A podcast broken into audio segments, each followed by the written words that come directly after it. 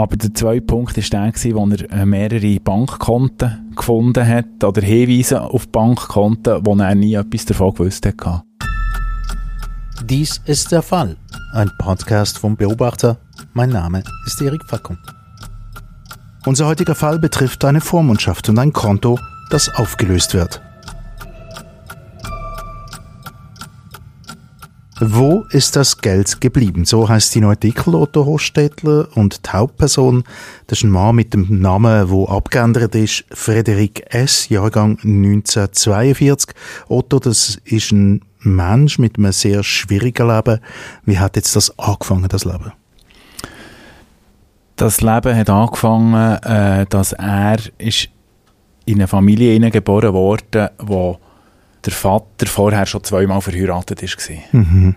Und die erste Frau ist unter unklaren Umständen ums Leben gekommen. Mhm. Die zweite Ehefrau ist nach der Scheidung verschollen, in schwangerem Zustand. Mhm. Und die dritte Frau war seine Mutter. Mhm. Er war das jüngste Kind von dieser, äh, in dieser Familie. Hat es noch mehr Kinder gegeben? Er hat drei Schwestern gehabt, also sie waren vier Kinder. Mhm. Sie sind in der Ostschweiz, im Thurgau, äh, haben sie gelebt und der Vater äh, ist einfach eine, eine unmögliche Figur gewesen. Mhm. Überall Schulden, überall irgendwie äh, äh, Gläubiger, irgendwie äh, hier mal da, also x-fach in der Psychiatrie.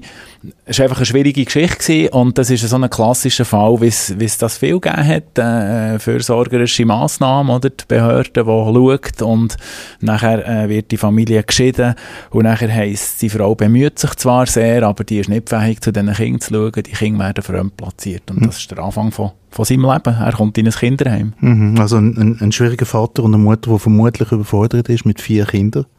Ja, überfordert. Also sie hat sich sehr also Mühe gegeben, aber im, im, im, im Blick von der Behörden ist sie überfordert. Ob sie, ja, sie ist sicher sehr gefordert gewesen, aber sie hat, sie hat äh, dafür geschaut. Sie hat zu ihren Kindern geschaut. Mhm. Aber man hat die, die Kinder ihr mal in der ersten Phase weggenommen. Mhm. Also ich kann mir vorstellen, dass es auch finanziell äh, schwierig war. Also so das ist es auch, ja. ja.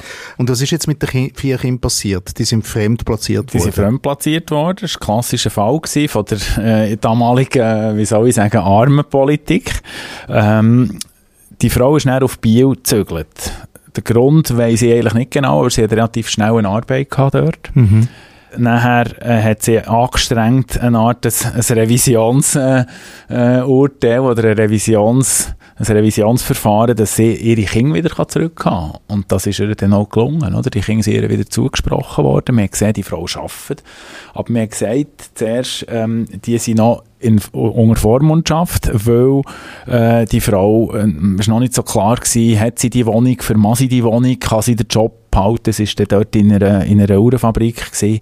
Und schließlich hat sie die Kinder zurückbekommen, ja. Mhm. Das heißt, sie hat wieder auf die Füße gefunden, kann man es kurz zusammenfassen? Ja, also sie hat sich wahnsinnig bemüht, oder? Das Spannende ist, dass hat der, der Frederik, wie ich ihn genannt habe, ja eigentlich alles erst viel später äh, vernommen, oder? Mhm. Ähm, er hat eigentlich seine Kinderheimgeschichte wollen aufschaffen im Zusammenhang mit der Aufarbeitung äh, für sorgerische Zwangsmaßnahmen, mit dem Solidaritätsbeitrag, wo man wo die äh, Heimkinder, Verdingkinder etc. können beantragen Und dort hat er seine Geschichte aufschaffen beim Tod von der Mutter 2010 hat er eine Schachtel gefunden mit Dokumenten drin und hat gemerkt, die Frau hat sich so etwas von bemüht. Mhm. Äh, und er hat dort Unterlagen äh, gefunden und ist dann nachher ist in Archiv, im Thurgau in Archiv, das Berner Staatsarchiv und erst dort, in der, äh, wo er Unterlagen von der Stadt Biel gefunden hat, von der Vormundschaftsbehörde, hat er realisiert, dass er bevormundet ist als Kind. Das hat er nicht gewusst. Mhm. Also die Mutter hat eigentlich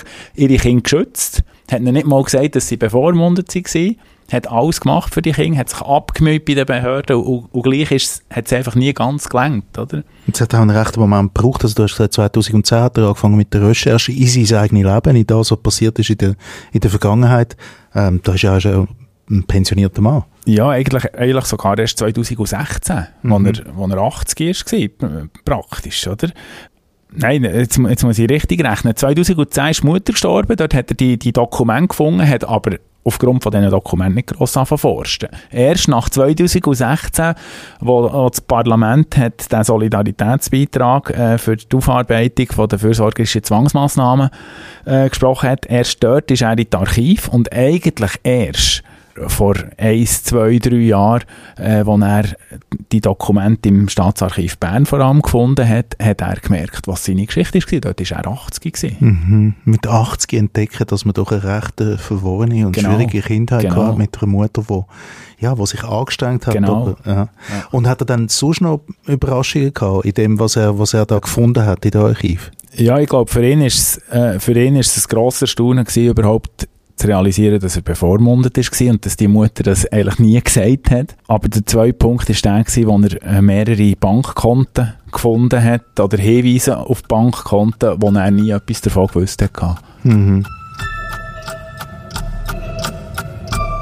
Und Bankkonten, woher sind denn die gekommen? Ähm, jedes Kind, jedes von diesen vier Kindern hat auf seinen Namen ein Konto gehabt oder mehrere und dann hat es noch gemeinsame Konten gegeben, äh, wo klar war, da hat es Verwandte gegeben vom Vaterseite her, wo für die Kinder immer mal wieder ein Batzen auf die Seite da explizit mit der Begründung, dass es dann mal für die Ausbildung oder später für, für das äh, Start ins Leben sein. Mhm, aber gut, der Mann entdeckt das jetzt, wo er quasi 80 ist und, und braucht hat das vielleicht schon viel früher. Genau, also er hat damals nichts davon gewusst spannend ist, dass er natürlich zu seiner eigenen Aufarbeitung hat gefunden, also ich möchte das Geld eigentlich gerne, mhm. ich möchte dem nachgehen, hat der Banken geschrieben, da ist natürlich nicht mehr rum gewesen, äh, hat der Stadt Biel geschrieben und dann hat er so ein, ein komisches, äh, eine komische äh, Auseinandersetzung mit der Stadt Biel angefangen. Mhm. Also was heisst denn, das Geld ist nicht mehr rum gewesen? Also ähm, sind Konten nicht mehr rum gewesen? Oder? Ja, das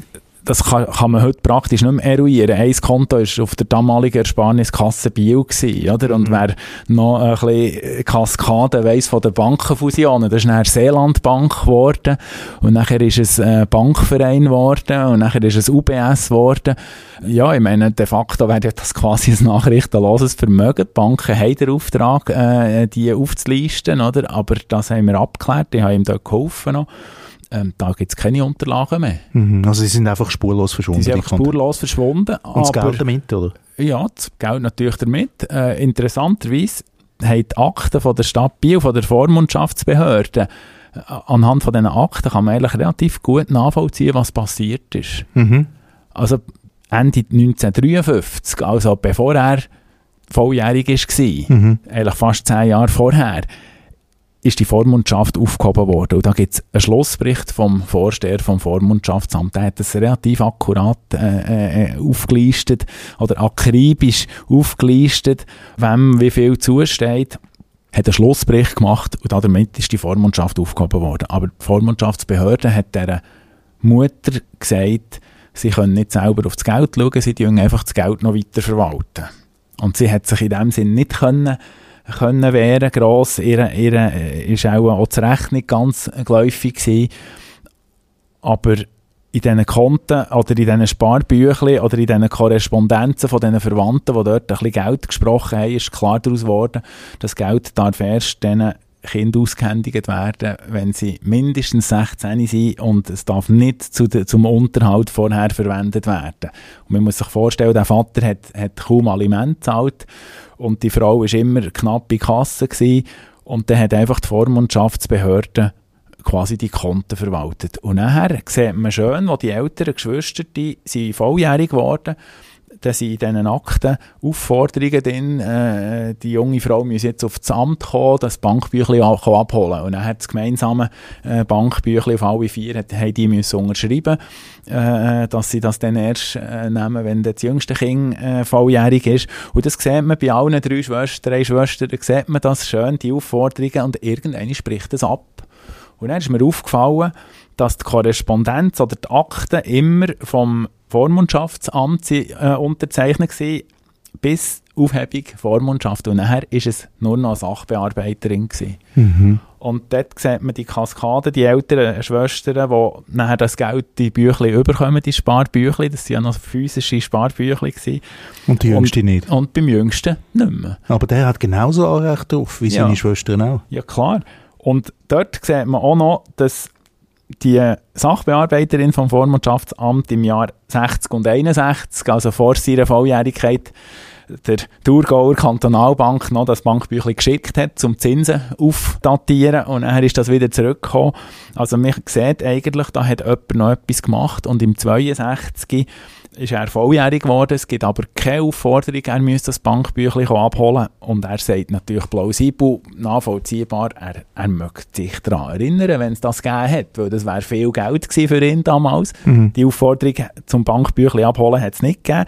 Aber was nachher noch aktenkundig ist, ist, dass die Stadt Biel hat gesagt, der Thurgauer Kantonalbank bitte das Konto saldieren und das Guthaben der Stadt Biel überwiesen. Mhm. Und dort, dort war er schon 20 gewesen. Mhm. Also das war nach, ein Monat nach, seinem, nach seiner Volljährigkeit gewesen, und zehn Jahre nachdem er äh, nicht mehr bevormundet war, hat die Stadt Biel das auf sein Konto, auf ihr Konto, auf das Konto von der Stadt Biel überwiesen.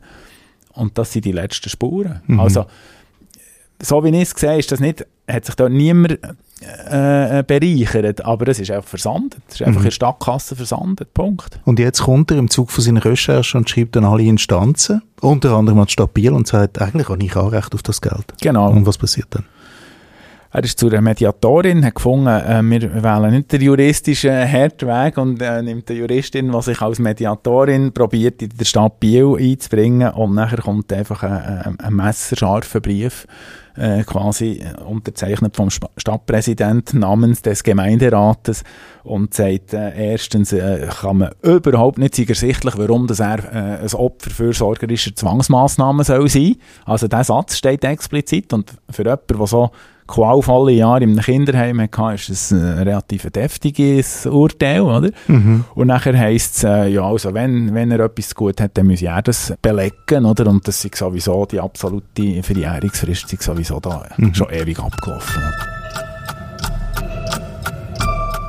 Also Geldforderung, die verjährt. Jetzt Katharina Sigrist vom juristischen Beratungsdienst vom Beobachter. Jetzt haben wir da den Fall von dem Frederik S. in der Jugend bevormundet, findet dann später, viel, viel später im Rentenalter raus, dass er eigentlich Geld zu gut hätte auf einem Konto, das verschwunden ist, genauso wie das Geld, das dann quasi bei der Stadt Biel gelandet ist. Und jetzt bleibt also die Geldforderung im Raum. Ja, stabil, die stellt sich jetzt auf den, auf den Standpunkt, der Fall sei verjährt. Aber kann so eine Forderung tatsächlich verjähren? Das kann es, ja. Es gibt die Verjährungsfristen, also im Privatrecht wie im Strafrecht. Der Sinn und Zweck ist, dass man Rechtsfrieden schaffen also dass man nicht über eine Forderung ein Leben lang kann streiten kann.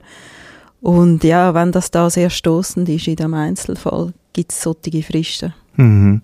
Aber jetzt, jetzt in dem Fall haben wir das Gefühl, ja, der arme Kerl, oder? Der hat von nichts gewusst, oder? Er hat nicht einmal von der Existenz von einem Konto gewusst und jetzt kommt er mit dieser Forderung an und dann sagt man ihm, es ist verjährt. Hat er noch andere Möglichkeiten? Ja, andere Möglichkeiten sehe ich nicht. Ich wäre jetzt einfach ein bisschen hoffnungsvoll, dass das jetzt nicht mehr könnte passieren nach einer Revision vom Vormundschaftsrecht, also wo im 2013 die Laienbehörden durch professionelle KESB abgelöst worden sind. Also ist das sicher viel, eben wie Otto gesagt hat, versandet. Und um das aufarbeiten und belegen, ist das eine und dann hast du noch die Verjährungsfrist. Also, weiß nicht, ist das weitergegangen und man hat da einen Solidaritätsbeitrag trotzdem bekommen, oder?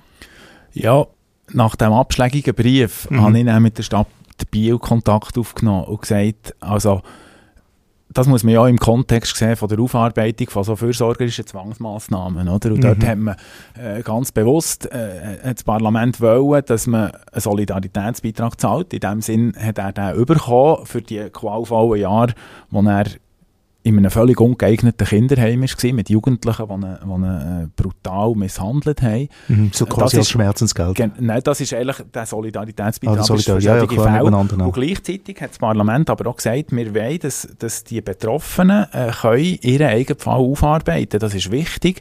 Und in diesem Zusammenhang haben sie auch Behörden und Archive und alle Instanzen aufgerufen, ähm, helfen diesen Betroffenen. Und so, unter diesem Aspekt bin ich dann an die Behörden angelangt und gesagt, ja, aber wie kommen die reagiert darauf, so an einem klaren Betroffenen noch zu sagen, es ist nicht klar, ob er da überhaupt ein Opfer sei. Mhm. Äh, also es ist völlig unstrittig, dass der in einem Kinderheim war und dermaßen misshandelt worden ist.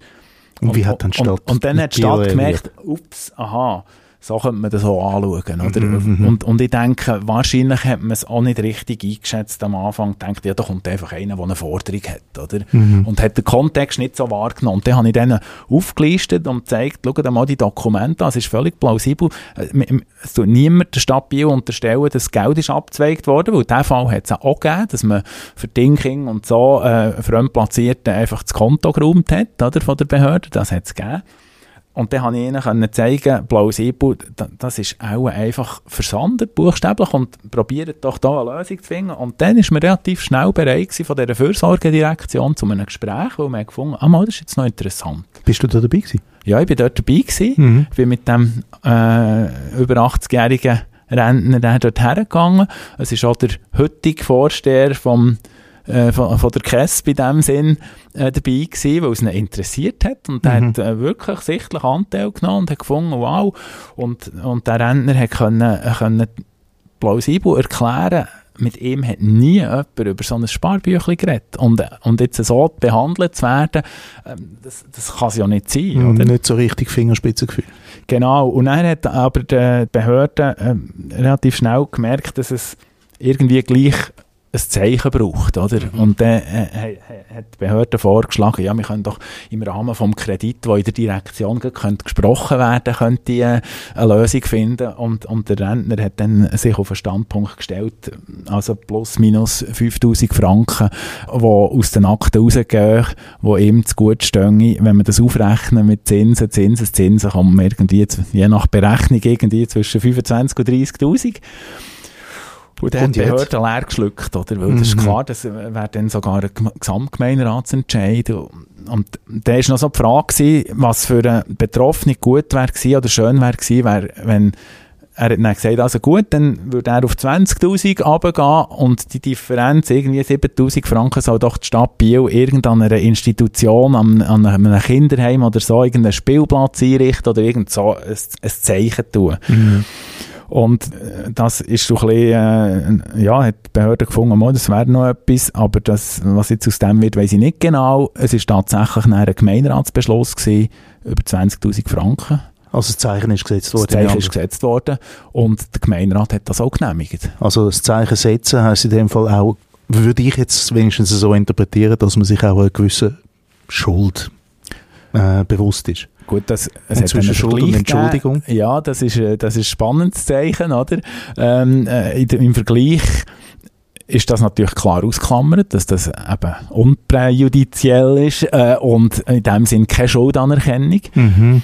Was ich ein bisschen schade finde, ist, es hat in dem, der Vergleich ist ganz, ganz kurz abgefasst. Das ist kein Zeichen vom Bedauern. Also, während dem im Gespräch die Behörde sehr Anteil genommen hat an dem Schicksal von dem her oder von, dem- von dem administrativen Behördentum damals, ist im Vergleich eigentlich kein Wort. Finde ich, habe ich noch schade gefunden. Und wie geht es um Frederik S. jetzt? Geld ja, Ja, Entschuldigung nein. Ja, für ihn ist es eine Genugtuung. Äh, Er hat ein, ein bisschen gehadert, dass, dass es erst, wo der Beobachter irgendwie sich hat engagiert hat, zu einer Lösung gekommen ist. Er hat ein bisschen gehadert mit dem ersten Brief von der Stadt Biel. Das, das äh, ist für ihn schmerzvoll gewesen. Aber er ist in dem Sinne auch sehr motiviert. Es, es ist dann ein gutes Gespräch gewesen auf, der- auf, bei der Stadt Biel und er ist motiviert. Er probiert jetzt das Leben von seiner Mutter aufzuschreiben, möchte das als Buch rausgeben. Natürlich auch im Zusammenhang mit seiner Bewältigung von dieser, von dieser Familiengeschichte. Der Fall Frederik S., ein Mann, der nach langer Zeit schon im Rentenalter merkt, dass er eigentlich noch Geld zu gut hätte. Und zwar von einem Bankkonto und einem Bankbüchlein, das verschwunden ist. Herzlichen Dank für das Gespräch, Katrin Sigrist und Otto Hostetler. Dies war der Fall, ein Podcast vom Beobachter. Produktion Erik Facon und Mail Kohler. Nachzulesen ist diese Geschichte im Heft Nummer 11 vom 27. Mai 2022.